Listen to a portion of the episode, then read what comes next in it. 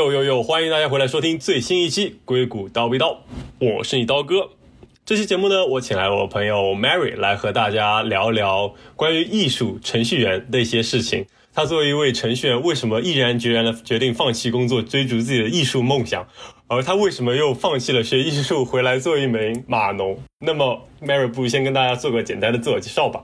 大家好，我是 Mary，然后我在美国待了差不多八年。之前在这边留学读书，然后去了一家投行做量化分析师，然后辞职以后就像刀哥说了，去伦敦念了艺术，大概念了半年左右，然后现在回到纽约做一个技术公司的 tech lead。嗯嗯嗯，我觉得 Mary 身世经历真的是非常的特殊了。因为像我本来也怀揣着一颗文艺青年的想法，但是我从来没有想过我要放弃我的工作去追随艺术。所以说，你当时是如何下定这个决心呢？因为在纽约，你作为一个量化分析师，收入也不错，然后整个纽约的生活也很丰富。你当时是如何做出这个决定的？嗯，我觉得有很多原因，但是我分享一个小故事吧。嗯，有一天我带朋友去帝国大厦的顶层，你知道，游客都会想要去那里 去一下。对，然后我就看到一个老爷爷，他在吹萨克斯。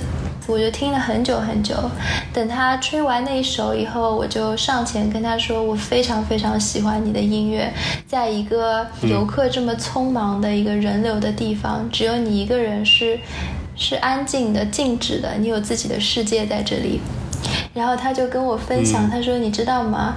今年今天是他的金婚三十周年。”三十年前的那一天，他带他的妻子来到了帝国大厦，然后吹了一一首萨克斯，然后呃，就是他们那天结婚。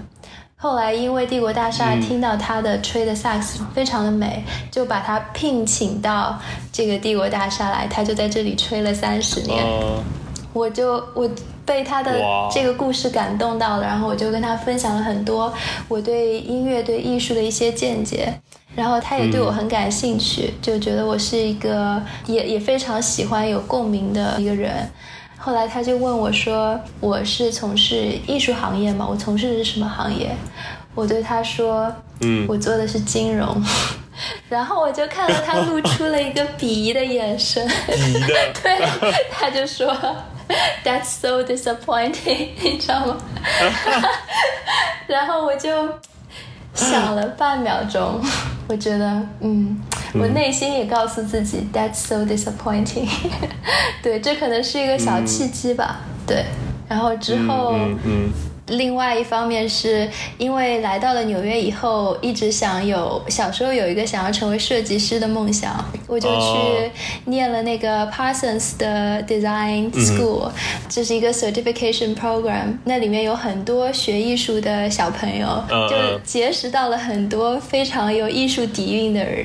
朋友，对，然后他们就会跟我说，Mary，你应该去念艺术，然后 然后就每周两次的课。就一直在被洗脑，就在 多重因素的呃，就是贯穿下，我就觉得说嗯，不如可以试一试，然后就去升升了一些艺术的学校，结果还不错，就决定辞职，然后试一下，对，试一下不同的领域。所以说你去伦敦之前已经在纽约就上了那个 Parsons 那个艺术学校，所以说当时是上夜校这种形式吗？就是学习的时候。对，我不知道当时我是怎么坚持的，就是下了班以后，周一和周三每天要上三个小时的夜课，然后他会教你怎么样。做那个 sketch 就是画那些 model，然后怎么样做 draping 就是做那个立体剪裁，然后就一直跟那些东西打交道，就是最后你会有一个你自己的 T 台的展示。哇！当然是只是在纸面上的一种 virtual 的展示，然后会说到你用什么面料，然后为什么用它，你贯穿的整个元素是什么。以及你最后的成品，你的剪裁是怎么样的？你的嗯是怎么呈现这样一个 board？的这样一个版。然后我记得当时就是每周除了工作和学习之外，还需要去裁缝店，然后就去选那个布料，然后你要去只能剪一小块，因为你买不起那么大的一块，然后你剪一小块拼起来以后去做你那个 portfolio，然后呃你一般是先画一个 sketch，然后把你要的那些布料贴在旁边，然后大家可以知道。它大概是怎么样一个形形象？最后你再把它对呈现出来啊，其实是一个很有意思的经历。然后当时也觉得，哇，我觉得我可以做设计师了。但是，对，但学到后面发现，设计师他其实还是一个更偏商业化的一个。一个东西，对，它是有一个 cycle，有个周期的。嗯，你其基本上是在跟商业打交道，你跟物流打交道，然后你跟对，就是这样的一个过程，就觉得好像离我心中的那个白月光还差了那么一点点。对，后来就想说，既然如此，不如直接就去学最纯粹的东西，去学 fine art，去学 art history 艺术史。对，所以就造成了说。有酝酿了一下，觉得说，嗯，这应该是我要的东西。嗯嗯嗯，就相当于是用设计做一个过渡，然后才来到了学纯艺术这个阶段。对对对，也要感谢 Parsons 让我认识了一群很有艺术梦想的朋友，然后让他们带我引领我进入了那个艺术的殿堂。对。对，挺好的。所以说，你做决定的过程会很纠结吗？还是说，经历了学设计这个阶段之后，就毅然而然的决定了我要去学艺术，我要去伦敦，我要去我的梦想？差不多经历了三个月到半年左右，也不能说是纠结吧，就是嗯嗯，你在一个。过渡的时期，你要去准备一些东西，然后心里一直有这个想法。原来只是想说试一试嘛，就是就算拿到了 offer，我也可以再决定我要不要去。但是当 offer 下来那一刻，我就觉得说我要走了，就是非常坚定，就是 everything is ready，然后就觉得说嗯，我要做这件事情。嗯嗯嗯，对，还有一个很大的契机，是因为我决定去伦敦念书的那一年是一个传奇的年，就是我二十七岁。历史上有很多艺术家都是在二十七岁的时候发生了很重大的事情，然后我在心里面有这样一个 有这样一个声音告诉我，这就是这一年我要做一点不一样的事情，对。OK，哦，挺好的啊！你这么说，我突然一想，好像我已经错过这个时间了。你还有机会，还有三十七岁、四十七岁、四十七岁。所以说，就于是就因为这些原因，然后就让你也算是最后毅然而然的决定要去了吧？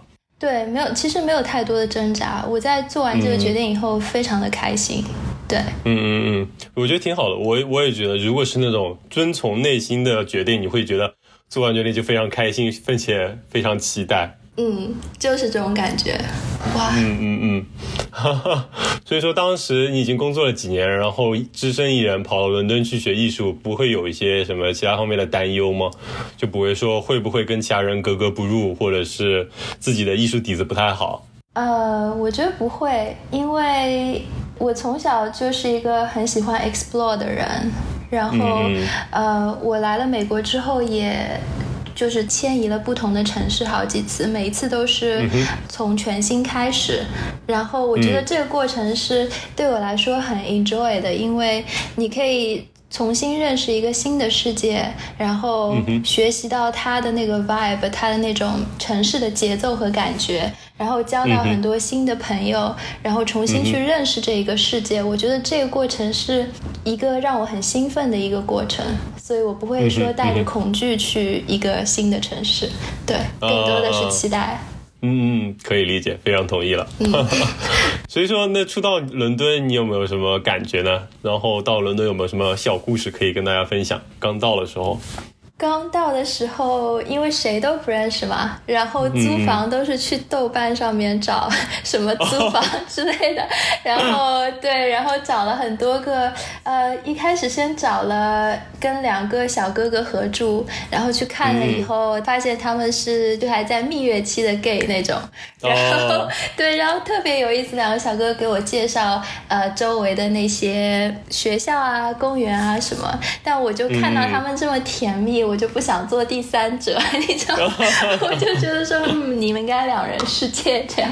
对，然后后来因为就用豆瓣了以后，就会看到说，哎，豆瓣同城会有什么活动，可以认识一些新的朋友啊，这样。嗯嗯嗯。然后就。就那次有一个什么同城的活动，说啊，大家刚来伦敦的小伙伴一起吃个饭啊之类的，然后我就去了，我就去了，就是谁也不认识，然后也不知道这个帖是什么就去了，不知道为什么啊。后来去了以后就特别开心，因为在那个局里面的基本上都是差不多的年龄，然后差不多的背景。对我认识了一个上海的妹子，她是工作的原因啊来到了。伦敦这个城市也是刚来，然后我认识了一个谷歌的朋友，他是从美国因为签证的问题先到伦敦来做一个可能是过渡这样子，然后还认识了过来读书的，但是是就是之前也有工作经验，然后又过来读书这样子。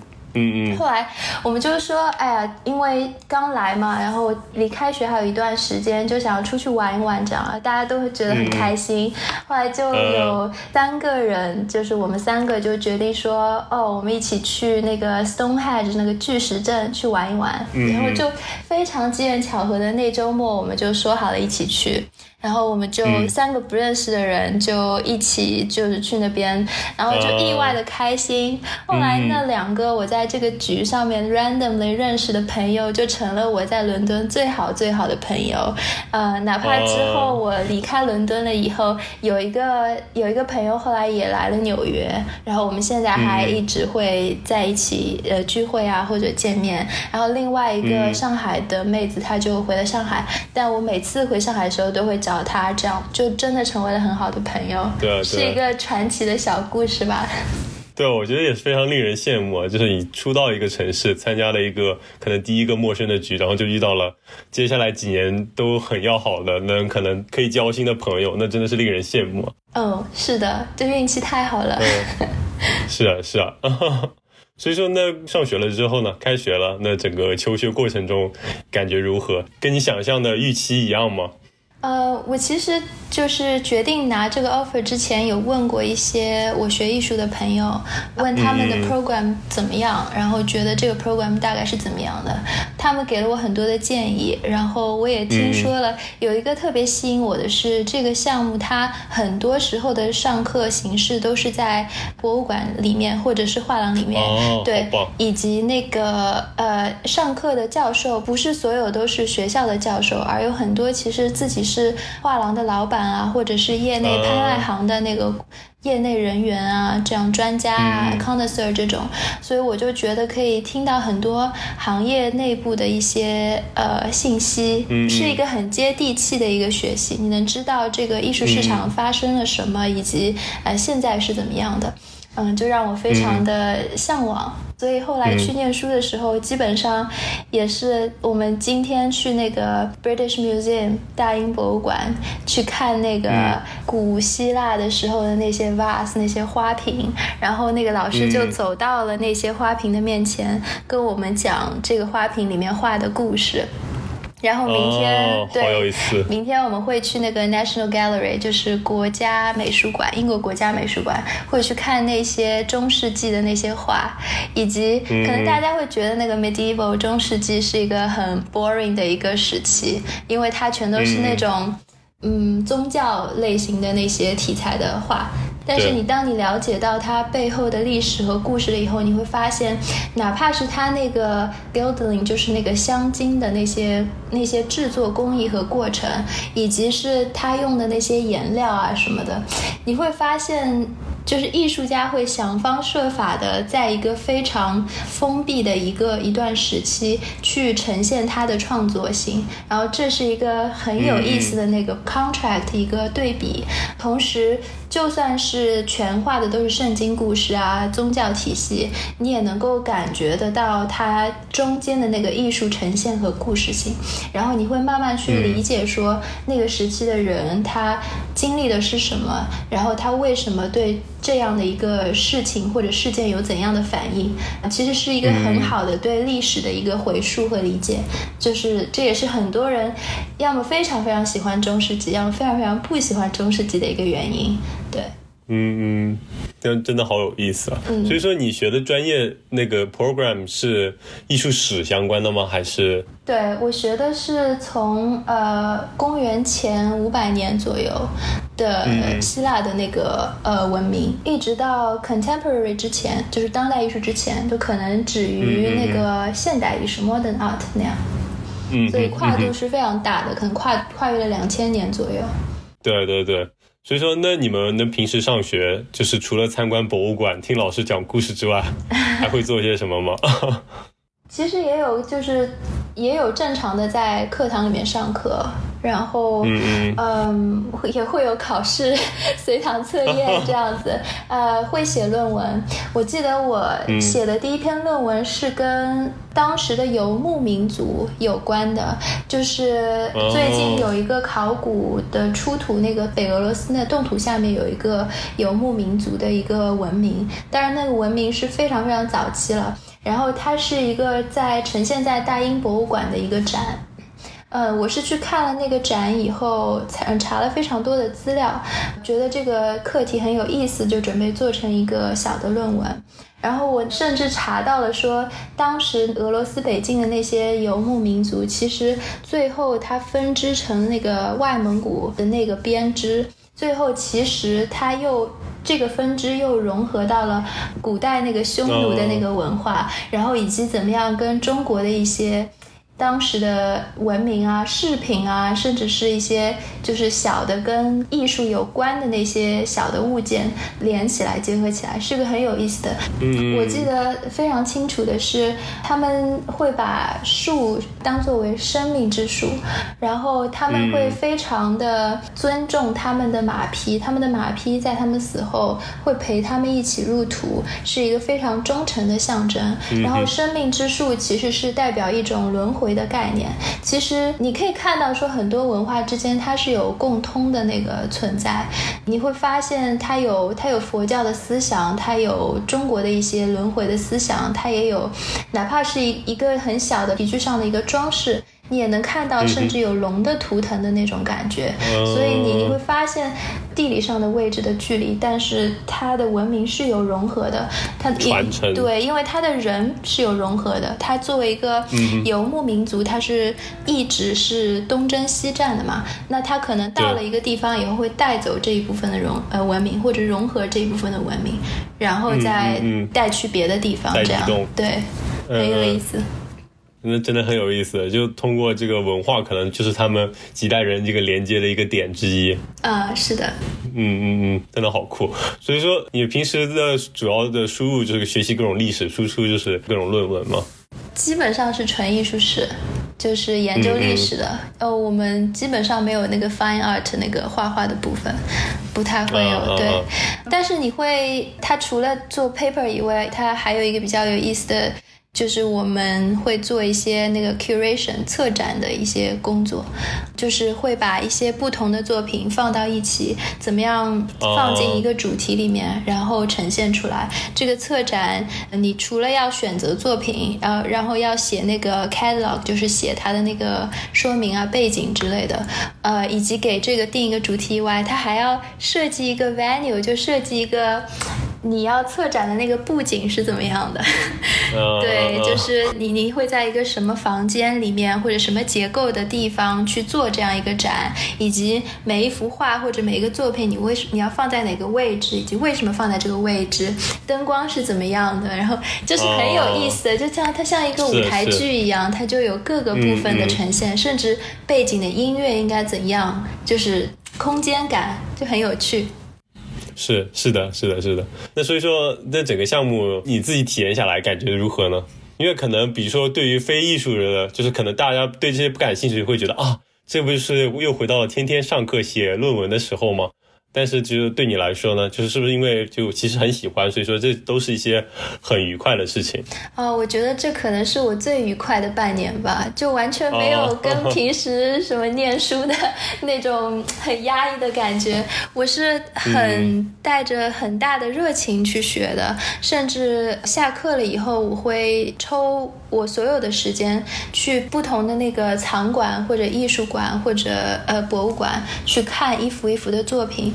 因为你要你要训练你的眼睛去认识，你要用你的眼睛去识别每一个艺术家以及他背后的作品。对，就真的有时候你必须要去肉眼看了一百幅画、一千幅画，你才能。了解这个艺术家他的风格，他的他想要呈现的一整个故事是怎么样？有些艺术家他会有呃风格的变迁，在他不同的时期都是非常有意思的东西。呃，然后我记得我当时就是背着一个很沉的书包，因为书包里有很多那种艺术的书都很厚嘛，为了要写论文这样，然后就背着那个书包去跑每一个博物馆，然后去抄他的那个目录，看他的每一幅画，就是真的恨不得。每一幅画我都去好好的做研究，但是时间太少了，所以我其实大部分时候是每天只能睡五六个小时，很缺少睡眠的状态。但是真的像打了鸡血一样，非常有激情。嗯嗯嗯，我这 这已经足以体现你对这个艺术的热情了。真的，可能大家比如说只能九九六工作，但是你这个就是九九六，全都是为了自己的喜爱的事情，那真的是 太幸福，了，很棒的一件体验。嗯，对我只能稍微感受到一点点吧，因为我现在在纽约嘛，我也有经常去博物馆看，也能体会到哦，你就是可能就看几幅画，你就已已经一个小时过去了，你想把这里看完，可能就要花上好几天。更别说可能对你而言还要仔细研究，那就可能要花更多的时间。但是英国嘛，伦敦嘛，又有很多很多的艺术品，你可以。可能真的是需要花很多的时间才能把它们完全研究透，当然也这个过程应该也是就真的是非常棒的。对，因为真的我原来没有学过一些艺术的知识之前，我觉得看这幅画我就觉得嗯，只能说好看不好看。现在我大概看过一些知识的之后，我就可以知道哦，这个笔触跟这个笔触是不一样的，他这样画可能是想表达一个什么意思，这里颜色对比其实想突出一个什么样的东西，就觉得就你就能看进去了。对，就有时候你可能学到更多了以后，不但是笔触，它的颜料的用法也非常有讲究。比如说，嗯，当时提香提香的那个时期，他们非常喜欢用那个蓝色，那个蓝色的里颜料是非常珍贵的，也只有那些大的画家才能够去购买到这样的颜料，而这个蓝色被非常。大手笔的用在那个 Virgin Mary，就是圣母玛丽穿的那个衣服上面，所以你会你可以看到每一幅画，你甚至不需要去看它的简介，你通过它的颜料、笔触、它的风格、它的内容，你就能大概判断这幅画是什么时期的，以及是谁画的。然后你就你的眼睛就会慢慢的被锻炼出来，你会有成就感，说你先猜这个是谁的画，然后再去看你是不是猜对了，你很有成就感这件事。对，是这个我。之前学画的时候有听说，就是说越早期它其实颜色就会越怎么说饱和度越低，因为当时的材料的限制，你颜色不能做的非常的鲜艳。然后越靠近近代，就是其实画家可以选择的颜色以及这个范围饱和度什么之类的都越高，所以说你去看不同时期的画，也可以从单从颜色上就能可以做到一些判断，对，还蛮有意思的。所以说，那不如说一说你的同学们都是怎么样的？就比如说来到这个 program 的人又是怎么样？啊，我觉得我同学每一个都可以说一整期的精彩故事。我可能是整个班里面最 boring 的一个，最平庸了吗？已经是。对，我可以说一下一个小故事吧。我们最后在做毕业的一个小的作品的时候。可以自由分组嘛？我们当时做的是那个 technology 对于艺术的一些影响，这样子。啊。然后我们这个 group，我们这个小组是非常非常的有意思，里面有。代表二十几岁的女生就是我，然后有一位三十岁刚出头的姐姐，她是纽约的一个记者，然后还有一位四十几岁的姐姐，她是一个俄罗斯人，以前是做金融，但是嫁给了一个富商，然后现在是为了收藏的原因想要过来学习艺术史。然后还有一位六十几岁的呃奶奶。她的丈夫刚刚离世，然后她是决定环游世界，然后一一边学一边游世界的那种感觉，然后让她能够摆脱她自己的不开心的经历。对，就是我当时就记得我们我们四个人坐在那位俄罗斯姐姐的那个家里的客厅的壁炉前。二十岁、三十岁、四十岁和六十岁，跨度 跨度每一个年龄层的四个人，然后每个人抱着一台 Mac 的笔记本，在那边一起 一起写论文，完成一个作品。哇，这种感觉真的是超级超级的棒。然后。每个人他都抱着不一样的原因和梦想去做一件事情，然后是因为这个课程、这个课堂让我们有机会能够聚集在一起，坐在一起去做这件事情。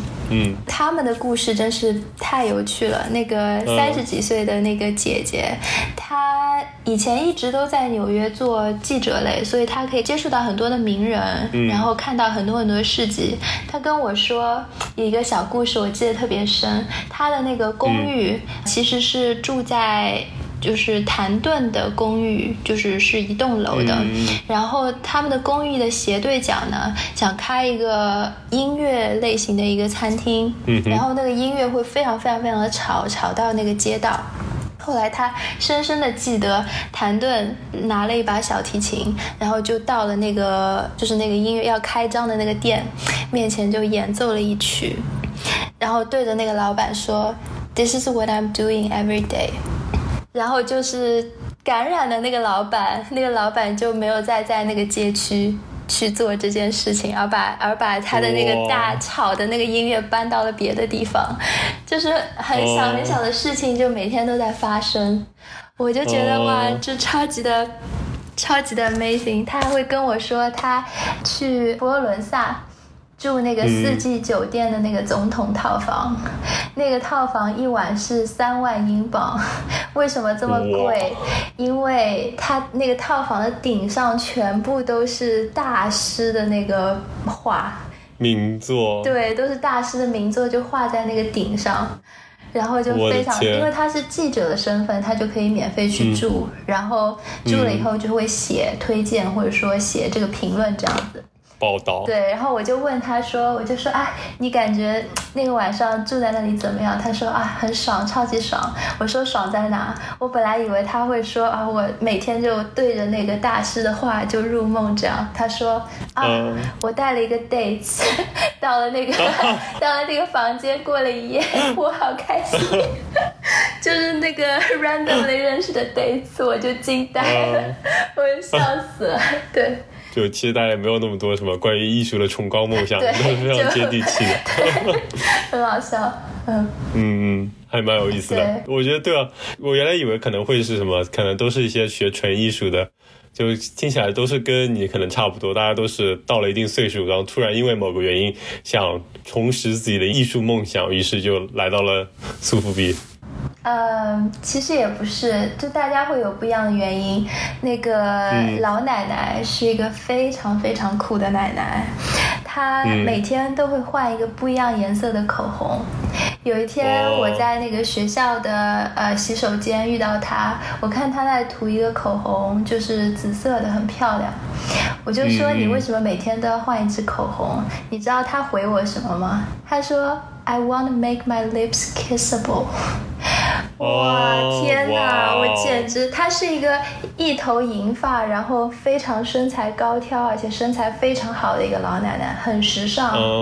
对，然后她每天都浑身散发着自己的那种气质和魅力，你觉得她就是那种了人于无形。她甚至她会在聊我们班上一些二十几岁的 Belgian 的那些小小男生，你知道吗？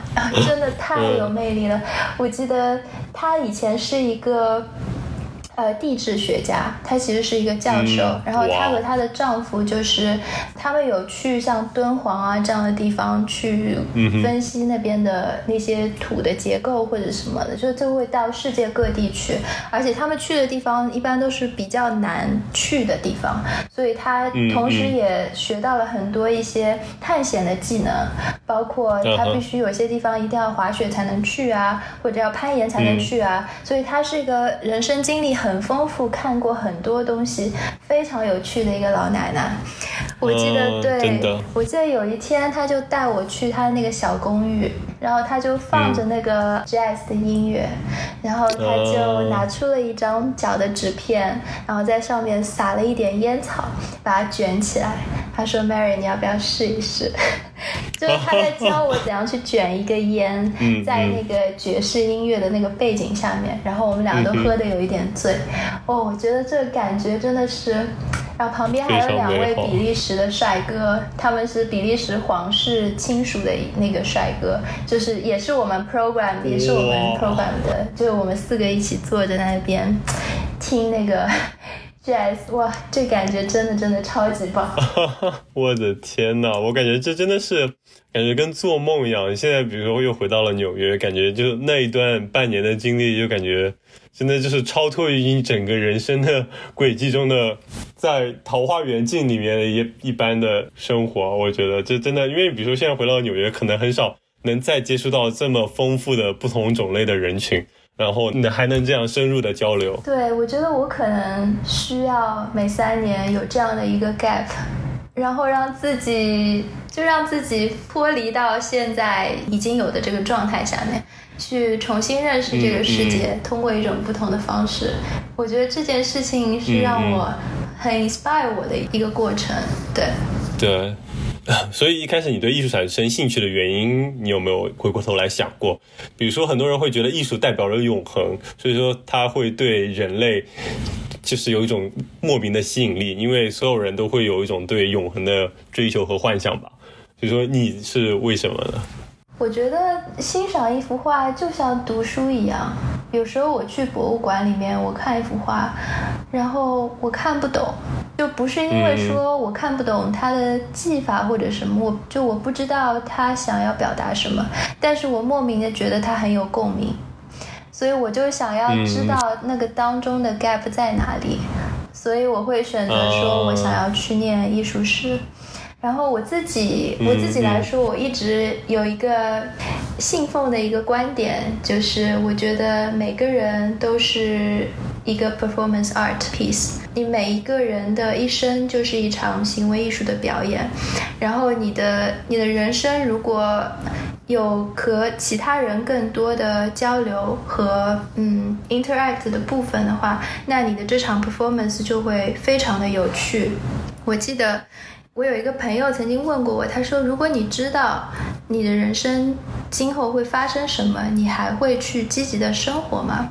我说：“我会的，因为我觉得这是一场表演，你可以演一千遍，但是每一遍的体验都是不一样。哪怕你知道剧本，只知道剧情，对我就觉得，如果在最后一天的时候，你能够把自己的这一生，呃，是。”告诉，就是你自己觉得你这一生是一个非常精彩的一个 performance，你是非常有故事性、有复杂性、有它的层次性，你会觉得非常满意的一个作品，那你就满足了。我是这样感觉的。哇，太棒了！我觉得对这个问题，我可能是目前听到最好的一个回答了。真的吗？对啊，多谢分享。那么，不如最后我们来聊一聊，你为什么又回到了纽约做码农吧？嗯，这个问题可能很多认识我的人会对我的选择挺失望的吧，但 但其实。做 tech 这个方向是去念书之前就已经定好的，对，因为从来就没有想说把艺术作为一个职业长期的发展下去，而更多的是对自己的一种兴趣的一个机会，这样，啊，然后呃也学了很多，也更加意识到艺术是一个。就是一个很生活性的东西，而不是一个应该把它作为一个职业去呃往下发展的一个东西，那可能它就失去了它的意义了。嗯，对，然后 tech 也是我一直很想尝尝试的一个领域。之前说过我很喜欢 explore 不同的东西嘛，然后可能 说难听一点是三天打鱼两天晒网那种。对，嗯，之前尝试了金融，然后。就觉得自己没有对金融有很大的共鸣，所以就想试一下 tech 这个行业，因为科技的更新换代很快，然后它会迫使你一直去学很多新的东西，嗯，然后你确实会觉得说你可能在带领这个时代去进步，哪怕你做的事情是很微小的，但你是走在最前沿去引领的一个，而不是说嗯已经有一套很成。熟的规则，我只是说去添砖加瓦，这样。就是你还是会觉得你有你有有一些小小的贡献在里面，小小的创新的那种感觉。对，嗯，实际上也也是这样的，做的很多不同的项目啊，现在做一些跟 deep learning 相关的东西啊，你会觉得很有意思，很有挑战性，然后也学了很多东西。也是一个未来的趋势。那你在因为科技领域，一个大的科技公司，它有非常非常多不同的方向嘛。如果你觉得对一个领域已经有足够的了解，然后你可以换到另外一个方向里面去，就可以做不断的不同的尝试。我觉得也是一个很不错的一个体验。对，啊，嗯嗯。不过我觉得挺好的，就相当于已经也有一个这样自己的想法。就一直去做一些自己有 passion 的事情，然后可能对于艺术这个事情，这个梦你会一直做下去。一定的。嗯，挺好的。好嘞，我觉得我们今天也分享了非常多的内容了，也多谢 Mary 的到来。啊，那么我们不如就跟大家说再见吧。谢谢刀哥，拜拜。